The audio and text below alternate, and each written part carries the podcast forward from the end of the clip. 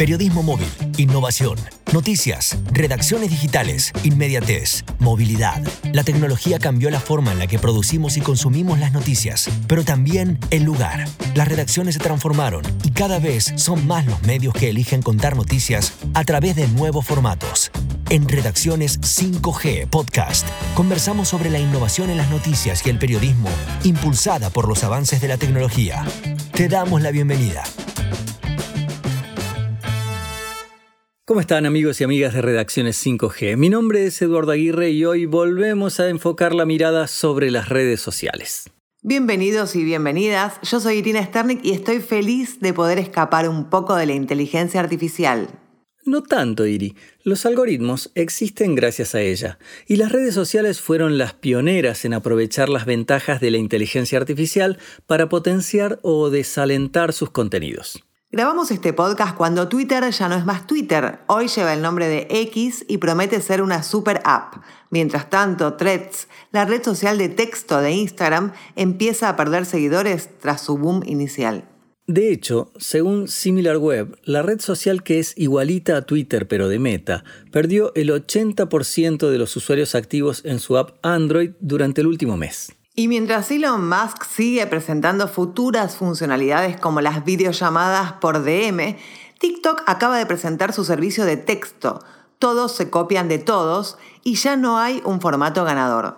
Para entender a dónde estamos parados y hacia dónde podríamos ir los usuarios y los comunicadores, hablamos con alguien que realmente sabe de esto, Rosa Jiménez Cano. Ella es periodista y hace más de una década que escribe sobre tendencias tecnológicas en los principales medios internacionales en español. Fue una de las primeras en manejar las redes sociales del país en España. Después escribió en la sección tecnología y se convirtió en la primera corresponsal para el mismo diario desde Silicon Valley. Ahora colabora con Wired en español y es líder de la plataforma financiera Shifts. En menos de seis meses aparecieron ChatGPT, Google Bard y múltiples herramientas de inteligencia artificial que coparon la conversación. Pero por el otro lado, las redes sociales tradicionales empezaron a cambiar. Sus nombres, sus funciones, aparecieron nuevas. ¿Qué crees que está pasando en el mundo de las plataformas?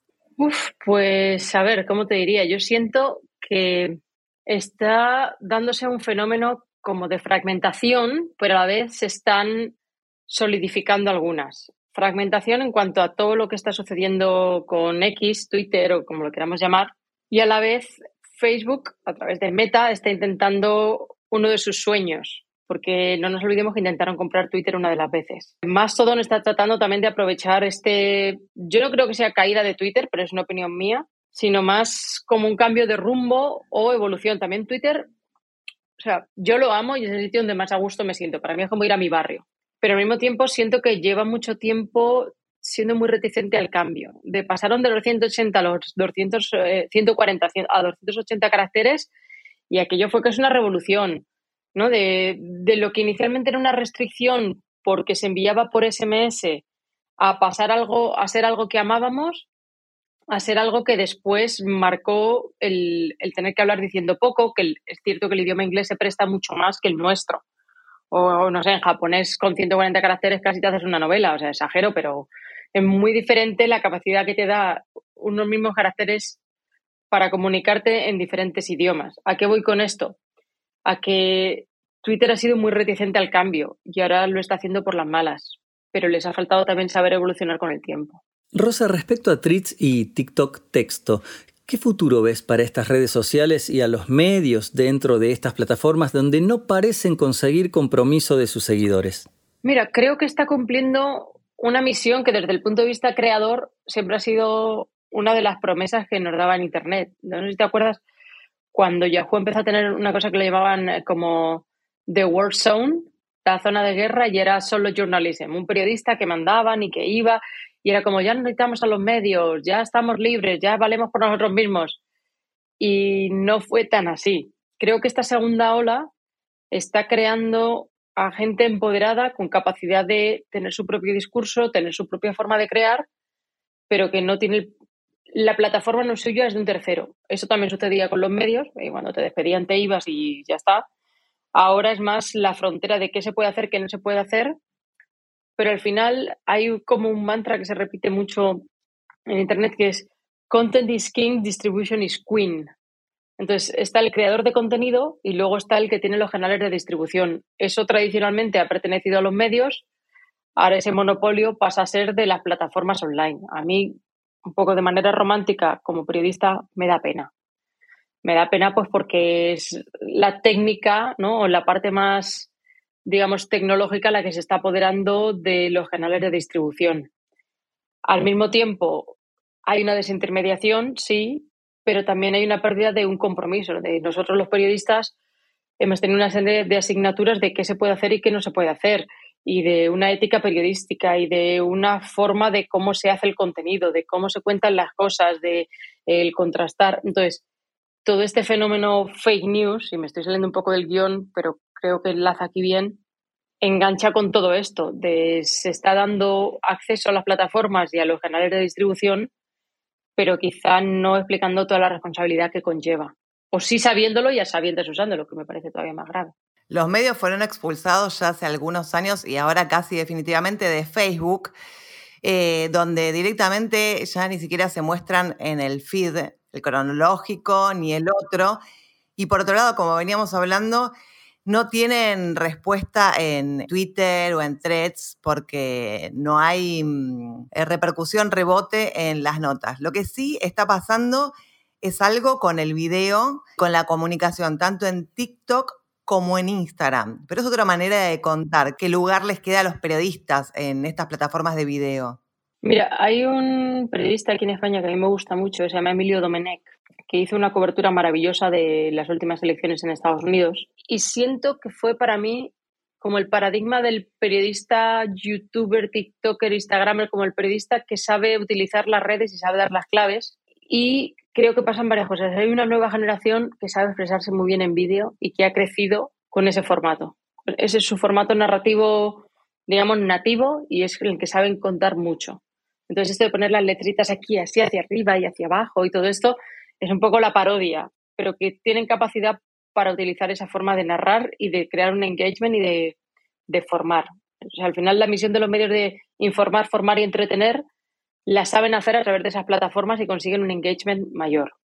Luego tenemos el caso Instagram versus TikTok. TikTok, para mí, y aquí hago un poco una digresión lateral, es muy importante porque es el gran triunfo de China sobre Estados Unidos. No sé si te acuerdas durante la campaña, y aquí estoy yendo bastante para atrás, cuando hubo un meeting de Trump en el que casi no fue la gente y fue en TikTok donde se alertó y se alarmó y donde más ruido se hizo de lo que estaba sucediendo.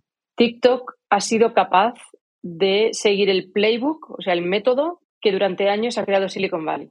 Mejorarlo, darle una vuelta y hacerlo sin todos los ambajes que tienen que asumir los medios en Estados Unidos o las plataformas de redes sociales. O sea, China ha entendido la metodología de Silicon Valley, pero no tiene que seguir las normas de Silicon Valley, porque son China. Y eso es lo que lo hace, entre otras cosas, peligroso, ¿vale? Pero sí creo que hay una relación extraña entre Instagram y, y TikTok. Y no perdamos de vista una cosa. Lo que más usamos ahora de Instagram, que son los stories, y luego los Reels, que es como la copia de TikTok, surge como reacción a dos cosas. Cuando se habla, y esto tomando como una broma, de cómo funciona a la hora de hacer negocios Mark Zuckerberg, es plato plomo, entre comillas. Es lo que digo que hay que tomar como una broma. De o te dejas comprar o te voy a copiar. Entonces, cuando Snapchat empezó a hacer estos vídeos, que es lo que hizo las stories, y no se dejaron comprar, dijo, bueno, no importa. Entonces, Snapchat sigue siendo una empresa, que sigue siendo una red social más o menos relevante, pero no tiene el tirón ni llegó a ser lo que se esperaba que iba a ser, porque como que su salsa secreta o lo, que generaba ese gran engagement consiguió integrarlo dentro de su plataforma y no solo en Instagram, también en Facebook y también en WhatsApp.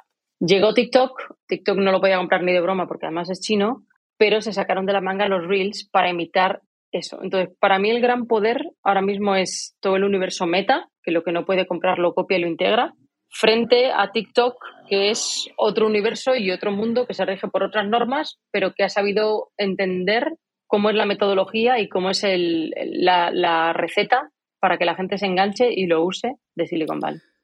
¿Qué opinión tenés sobre el formato de video reels cortos que deben generar impacto en los primeros segundos, que básicamente son bastante parecidos, ¿Qué debe hacer un periodista? ¿Subirse a esa ola o tiene escapatoria? Bueno, puede haber escapatoria si quiere o puede usarlo a su favor. O sea, todo es como uno lo vea. O sea, yo siento que, y yo estoy fuera de TikTok, ¿eh? o sea, es como la vida no me da mm, tal y no me meto, pero no tengo nada en contra. Ahora, creo que TikTok cambia el paradigma en el sentido de, en, hasta ahora, tanto en Facebook, Twitter, Instagram, el poder de tu cuenta era lo que marcaba la viralidad y lo que alimentaba el algoritmo.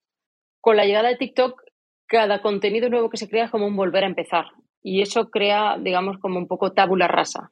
De el que crea algo, da igual si tiene 5.000 o si tiene 1.000 seguidores o si tiene 20 millones. Todos compiten por esa curva de tracción y que luego se promociona y se ve y eso iguala mucho y eso el que tiene una cuenta muy grande, vale, va a tener más visibilidad, pero el algoritmo, digamos que entre comillas, no le privilegia inicialmente. Entonces te obliga a estar siempre en tensión, te obliga a estar siempre creando y te obliga a estar creando contenido y alimentándolo porque hay vídeos que pueden ir muy bien y otros no tanto. Ah, y YouTube era lo contrario también, era el poder de tu cuenta, ¿vale? Entonces, ¿qué sucede a partir de esto? Que crea un nuevo espacio a conquistar y lo que tú decías de vamos a tener que salir todos haciendo tal, tal, tal. A mí creo que hay una cosa que es muy americana y aquí voy a romper una lanza a favor del mundo latino. Hay una cosa que decís en Argentina que a mí me gusta mucho, pero porque me siento muy identificada. O sea, no digo que esté bien, digo que cometemos el mismo pecado, ¿vale? Y, le veo el lado bueno al pecado. Y es cuando dicen, che, lo agarra con alambre, ¿no? De solución hasta como que lo que sería una restricción, una carencia, lo convertimos en una ventaja y le damos la vuelta y somos creativos. Yo siento que a los americanos les gustan tanto los métodos que les cuesta ser creativos. O sea, tienen métodos de creatividad, tienen el storytelling y tienen ahí el viaje del héroe. o sea, no los saques del carril porque les cuesta mucho. Y eso se ha visto, pues yo qué sé, cuando quieren en un deporte. Estados Unidos ya juega al fútbol. Ay, sí, pero son tan previsibles. Cuando se pone de moda, qué sé yo, eh, artículos. Estábamos del BuzzFeed y los listicles hasta las mismísimas narices. ¿no? De BuzzFeed se pone de moda, todo el mundo hace clic y ahora todos hacen esa forma de 10 puntos por los que tienes, que eso fue una moda de BuzzFeed, pero que la adoptaron un montón de medios. Y terminamos todos haciendo el listicle porque encima es que Google, te lo, lo que quiero decir es, no creo que sea necesario hacer ese tipo de vídeos. Creo que ese formato carcasa se ha puesto de moda y que encima hay un montón de aplicaciones que promueven que se haga ese contenido. Pero a la vez creo que hay un campo abierto para el que quiera crear su propia metodología, puede explorarlo y puede hacerlo, porque eso no es que te enseñe la aplicación a hacerlo así, sino que, porque al principio lo que hacían eran bailecitos, luego ya empezaron a poner eso para informar, las letritas. Entonces, sí creo que es al contrario, de primero la gente explora creatividad y cuando ve que se adopta mucho pasan a productizarlo, a metodologizarlo y a ver aplicaciones que te ayudan a hazte tus vídeos en cinco minutos. Bueno, y justamente esto me lleva a preguntarte sobre qué crees que va a pasar con la inteligencia artificial, entre comillas, porque lo que propone un poco es hacer estas notas con metodología tipo BuzzFeed, listados. La inteligencia artificial no sé si es creativa o si quizás los periodistas o los profesionales pueden pedir cosas creativas. ¿Crees que va a entorpecer y a poner en peligro el trabajo del periodismo o que lo va a ayudar a sacarse de encima lo más rutinario? Mira, a mí me gustaría pensar lo segundo. Hace unos días entrevisté a una señora súper interesante y me hizo pensar mucho. Se llama Elena González Blanco. Le hice una entrevista para Wire. Ahora mismo es la persona que está más a la vanguardia en cuanto a inteligencia artificial y proceso natural del lenguaje en español. Y tiene lo mejor de los dos mundos. De hecho, filología, pero también ha hecho ciencia. Entonces, dos mundos que estaban muy separados ahora empiezan a unirse y ella es persona clave en esto. Y está además alimentando data de diferentes lugares, con diferentes matices, con diferentes acentos o el boseo vuestro, ¿sabes? Diferentes estructuras también gramaticales. ¿A qué quiero ir con esto? Creo que hay una parte que ya resuelve y que resuelve bien. Ejemplo, narración de un partido de fútbol, no hablándola con la emoción que le puede dar un narrador que a nosotros nos guste, sino le pasa la pelota, o sea, un equipo de segunda regional que ahora mismo no puedes ver o escuchar por la radio, el que te lo vayan describiendo según una inteligencia artificial que ve quién se la pasa a quién y qué está pasando, te ayuda, ¿vale? Eso sería un ejemplo. Otro, yo recuerdo que cuando Apple hacía cuenta de resultados, o cuando hacía, no lo sigue haciendo, cuando yo cubría ese tipo de contenido, que diferente, lo que pasaba era que te tenías que saber lo que había pasado tres meses antes, el trimestre anterior, lo otro, cuál era el la análisis preliminar de los analistas, qué era lo que se esperaba, qué era tal. Y era un artículo medio de carril, porque era casi como rellena los huecos, pero a la vez te lo tenías que saber bien y tenías que entender la data. Eso una inteligencia artificial te puede ayudar a hacerlo. Y tú puedes ponerte como periodista en ese rato en el que estabas tan apurado porque tenías que llegar a analizar el nuevo iPhone ha tenido suficiente adopción, la gente está pagando por si hay cloud, ¿qué significa? Ah, pero ¿están renovando las aplicaciones o ya no lo pagan ahí? Se llevan un 30% de todo lo que sale. Ah, ok, de esto. O sea, el ponerle un poquito más de cabeza y conectar esos puntos siento que eso le aporta un valor añadido o el darle tu visión de la llegada de este directivo ha servido para que eh, Apple TV prospere o las series de Apple TV han tenido tirón para que la gente renueve o se ha visto la cuenta o lo mismo con los resultados de Netflix. La gente está renovando o con la nueva política de cuentas no y esto se ha afectado así. Entonces, creo que te puede ayudar a la parte más de carril de ese trabajo, resolverla y puedes hacer lo otro. Claro, eso en cuanto a los profesionales. Y los medios que tienen profesionales que deben hacer 8 o 10 notas por día cada uno sin importar la profundidad, ¿están en riesgo o no? ¿Tú crees que a los que tienen que hacer esa cantidad de notas les gusta hacerlas? Mm, no. No. Es como una maquila. O sea, los tienen ahí como haciendo. Porque además son casi la parte más baja de la pirámide y les están pagando, o sea, los que menos, y es como información al peso. Entonces yo creo que eso va a liberar y que queda una parte que quizá en algún punto también pueda resolver la inteligencia artificial, que va a ser el, el conectar datos, el poder hacer una newsletter. Puede que una inteligencia artificial te pueda hacer un abstract, ¿no? De búscame información de esta empresa todos los días y me creas una newsletter con... Pero tú puedes hacer un arranque, tú puedes hacer una interpretación, tú puedes hacer un artículo analizando cómo ha ido el día y te quitas de estar buscando todos esos contenidos. Entonces, creo que bien usado nos puede ayudar mucho nos puede ahorrar tiempo y nos puede hacer tener tiempo también para pensar en cosas que ahora mismo no llegas a conectar. ¿no? De búscame la cotización de Intel frente a Nvidia, que también hace chips y tal. Nvidia son líderes en AI y Intel todavía no se ha metido en esa guerra. ¿Qué está pasando? ¿Cómo está yendo? ¿Qué curva tiene? esa comparación te puede dar, o sea, lo estoy diciendo así al paso según hablo contigo, pero te puede dar para hacer un artículo interesante de fabricantes de chips que sí que se han metido en AI y los que lo han dejado pasar y siguen haciendo chips, no sé, para videojuegos, para móviles o, o los que estaban haciendo chips para los que minan Bitcoin y criptomonedas. Entonces, esa comparativa está guay. Puede que te la pueda hacer también una inteligencia artificial, pero el hacerte esas preguntas es más difícil que surja. Claro, y estaba pensando que hay como una mm, contraofensiva o un aspecto contrario al contenido breve de TikTok, de Instagram, que son, por ejemplo, los programas de YouTube largos o los de Twitch, o también los podcasts de investigación o los newsletters de autor que ahora eh, justamente son lo opuesto a la inteligencia artificial. Es que te suscribes a alguien. Yo, por ejemplo, hay una newsletter que pago y la pago a gusto, que se llama White Paper de México.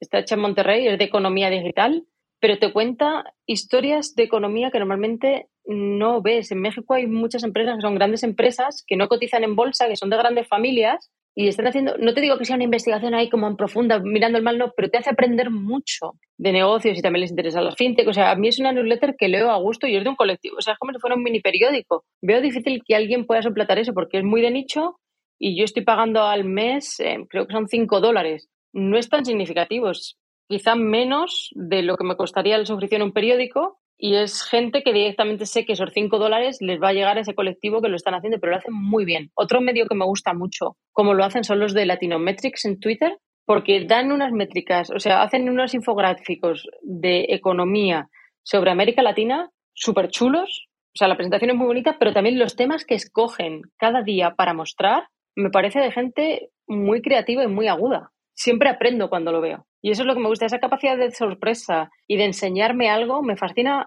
No siempre está pegado directamente a la actualidad, pero sí lo puedo relacionar con otras cosas. Entonces, solamente por eso me, me encantan. ¿Qué les recomendás a los estudiantes de periodismo y a los periodistas que están desorientados o con la necesidad de reinventarse? Hombre, yo diría, uno, que sea inquieto y que que aunque no tenga mucho tiempo, que procure tener su propia voz en Internet, ya sea con un podcast, con un blog, que suena como muy viejuno, pero para mí sigue teniendo mucha validez. Para mí un blog es como ahora tener un Substack. Hay gente que se suscribirá y hay gente que aterrizará en el website, ¿no? El no doblegarse en el sentido de, de hacerse pequeño, porque que no crean esa falsa seguridad de tener un medio que supuestamente le ampare o que le dé tribuna, ¿no? Antiguamente se decía un periodista vale lo que vale su tribuna sí, pero también te puedes crear tu, tu tribuna. No digo que te crees tu super periódico, pero sí tener tu audiencia fidelizada, la gente que te sigue, el escribir de un nicho, el tener una voz, el interpretar cosas, sin caer en la polémica, o sí, si es lo que desean, pero no estar solo bajo lo que diga inicialmente ese medio. Porque si no, va a haber un día en el que lo pueden pasar muy mal. Puede ir mal el medio. No te digo que le tengan manía y le echen. Es que simplemente pueden echar el cerrojo y se quedan colgados. Y creo que, que el coste de producción y de distribución es más bajo que nunca. La guerra es por la atención. Y por otro lado, te quería preguntar justamente, volviendo a las plataformas, ¿qué estrategia te parece que debería tomar un community manager o un social media manager a la hora de compartir el contenido? ¿Copiar lo mismo en Twitter, en tweets, en Facebook, en TikTok o, priorizar alguna de las redes? Hmm. Es muy buena pregunta. Yo diría que hay que tomar el pulso un poco a la audiencia y entender el nicho de edad, qué consumen y cómo, pero digamos, si yo estuviera en un medio, para mí, digamos, el guiso del día serían los artículos, ¿no? Lo que se está haciendo cada día en, en, el medio, las historias. Y luego lo que hay que hacer es hacer, entre comillas, croquetas. O sea, ahora la croqueta es como una comida gourmet, pero históricamente, al menos en España, la croqueta era una comida de pobre. Era una manera de la comida que sobraba, la sobra, pues se ponía un poco así de tal, tal, y ya tenía comida. Entonces, entre comillas, es saber aprovechar y adaptarlo para darle salida y al mismo tiempo crear marca, atraer tráfico, darle visibilidad al periodista, mantener la conversación abierta y ser más relevantes en otras calles, otras avenidas, ¿no? Yo veo esos canales de distribución como los nuevos kioscos o como las nuevas calles. O sea, son lugares donde uno tiene exposición y donde va a tener ojos viendo y va a tener la guerra esta por la atención. Entonces, no es solo que vengan al medio, es que, que tú seas capaz de generar ese debate o de generar conversación, al final de generar engagement, esa también es la relevancia que genera tu medio. Y ahí es donde creo que se marca una diferencia. Para ir terminando, Rosa, te pedimos algunas recomendaciones de sitios, cuentas o newsletters que sigas y consultes habitualmente. Mira, te diría, hay una newsletter para los que somos frikis de los medios, ¿eh? o sea, no es para todo el mundo, los que nos gustan los, medios, que es The Bakery, el Story Baker, que está hecho en México por Macafood o Mauricio Cabrera se llama. Yo conocí el universo de este chico, que es una persona al que aprecio mucho, tiene del coffee, también el podcast, tiene como un universo de medios. O sea, es, habla sobre medios y habla con un criterio muy personal, pero me hace pensar. Y solamente por eso, aunque esté confundido, aunque luego no tenga razón, digamos, a posteriori, me parece valiente y me parece interesante el que tenga una voz propia.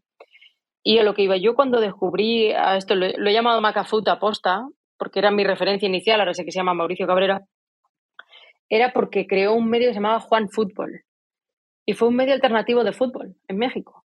Entonces no era ni el AS, ni el Marca, ni los periódicos clásicos de México que cubrían deportes o sería como Olé en Argentina, sino que era un website dedicado a esto, pero empezó a tener unos comentaristas que interesaban a la gente y de ahí ha salido una buena cantera de gente. Y yo me fijé en esto porque percibí, y esto es una opinión muy personal, que para mí eran los que mejor habían resuelto el tema de las notificaciones en el Apple Watch. ¿Qué pasa con el Apple Watch? Yo normalmente llevo el Apple Watch a la izquierda, aquí se nota, y el Fitbit en la derecha, porque soy friki, obvio sí, pero también porque me gusta probar las dos cosas. Con el Apple Watch, aunque lleve años usándolo, siento que hace mucho peor lo que tiene que hacer que el Fitbit. un momento en el que no había un contrato social y creo que todavía no está resuelto en cuando miras el reloj si lo miras dos o tres veces, estás lanzando el mensaje a la persona que está enfrente de ti de tengo prisa, o me tengo que ir, o estoy pendiente de algo. Entonces, si empiezas a ver las notificaciones del reloj, al que está enfrente le estás inquietando. Como que ese contrato social o esa aceptación de qué significa el mirarte la muñeca se rompe en el momento en que empiezas a verlo mucho. Juan Fútbol hizo muy bien cuál es la cantidad de notificaciones que te van a llegar, cuáles son relevantes para ti, si es durante el Mundial, si no, si solo quieres cuando sea una final, si solo quieres estos equipos, si cuando hay un fichaje estelar. O sea, te dejaba acotarlo muy bien para que llegaran en el momento correcto y además eso se alimentaba y te iban a llegar. Entonces ahí fue cuando me fijé. Empecé a seguirlo y descubrí que tiene una newsletter interesantísima y un podcast que también lo es. Pero fue por una cosa que viene más del mundo tech que del mundo medios. Y para terminar, ¿algún podcast o medio de comunicación que te parezca interesante? Mm, bueno, como estoy en Miami, leo mucho Refresh Miami porque es como que te cuenta la innovación que está pasando y bueno, Wire es como la niña de mis ojos y estoy muy así enganchada. Me hace mucha ilusión que exista Wire en español. Rosa, nuestra conversación sobre el tema de este capítulo ha terminado. A modo de bonus track, nos gustaría que le cuentes a nuestra audiencia sobre tu recorrido profesional porque intuimos que a muchos colegas les va a resultar inspirador. Yo decidí ser periodista porque siempre me había gustado serlo, pero en mi casa no les gustaba tanto esa idea, era como que me estoy retrayendo mucho el pasado, pues porque sentían que era un trabajo no muy seguro, que es cierto, tienes razón. Y a mí lo que me pasó es que me gustaban mucho muchas cosas. Entonces, en COU, que es como el año preuniversitario, no sé cómo se dice en Argentina, es como el último año entre la universidad. COU es curso de orientación universitaria. Yo terminé haciendo matemáticas con latín. O sea, en todo mi instituto éramos cinco, los frikis que teníamos esa opción, porque los de letras iban por letras, los de ciencias iban, pero matemáticas con latín, pues al final éramos cuatro o cinco frikis. Pero porque me gustaba mucho. Mis padres, pero también fui yo, o sea, no le voy a echar la culpa de nada, mis padres querían lo mejor para mí, consideraban que eso era una buena opción eh, me invitaron a hacer las pruebas para un sitio que se llamaba CUNEF, que se llama, sigue existiendo, está escrito a la Universidad Complutense, que es Colegio Universitario de Estudios Financieros. Entonces, claro, ahí es donde van la gente de la banca, los hijos de la gente de la banca, como, ah, no, no, tú te llamas Nemesio, tu hijo se llama Nemesio y vas a... Y claro, fue ese primer año y yo volví y le dije a mi madre, mamá, mira, esto no es un objeto tan elevado de estudio, yo esto creo que me lo puedo sacar, pero me he dado cuenta que no voy a ser feliz. O sea, qué tontería, ¿no? El ser feliz cuando puedes hacer pasta. Pero yo sentí que quería ser feliz. Y no sé si hubiera sido más feliz siendo eso o no, porque al final tuve algunos profesores muy buenos, de los que aprendí mucho y me ha servido, aquel primer año me ha servido, pero decidí dejarlo y empecé periodismo. Y eso fue un poco shock para mí también, ¿no? Decir, he perdido un año, algo con el tiempo le das perspectiva y no tiene nada que ver, pero en ese momento, pero me hizo aferrarme a, quiero hacer esto y quiero ser esto.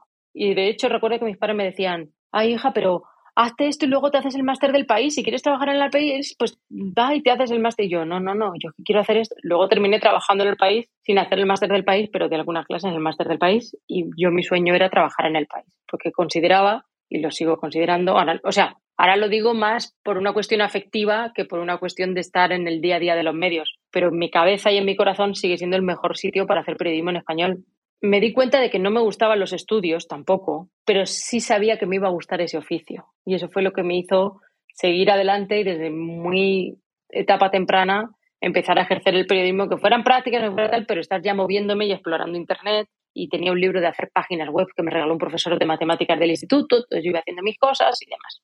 Estuve mucho tiempo metida y de ahí algunos amigos comunes que tenemos en el mundo blogger, en el mundo como activismo digital, periodismo ciudadano y demás. Y de ahí viene también como mi ancla un poco con, con Argentina, aparte de motivos afectivos familiares, ¿no? Entonces, cuando conseguí llegar al país, yo estaba allí llevando blogs y participación, que era como entonces llamábamos redes sociales. O sea, yo llegué en 2008 y abrimos el Twitter y no sabíamos si Twitter podía ser para una marca o no, era solo para personas. O el Facebook, y era un perfil de una persona que luego se convirtió en página. O sea, estábamos explorando de una manera un poco intuitiva cierto error, pero también nos daban una libertad porque era como esta cosa así de frikis. Y cuando ya llevaba yo un tiempo, lo que me di cuenta es que no te tomaban en serio hasta que no escribías. O sea, a mí me veían pues casi como la que podía cambiar el toner de la impresora. O sea, no te consideraban un periodista, te consideraban un técnico. Pero sí tuve una suerte y fue que gente a la que yo admiraba mucho les enseñé a llevar su blog.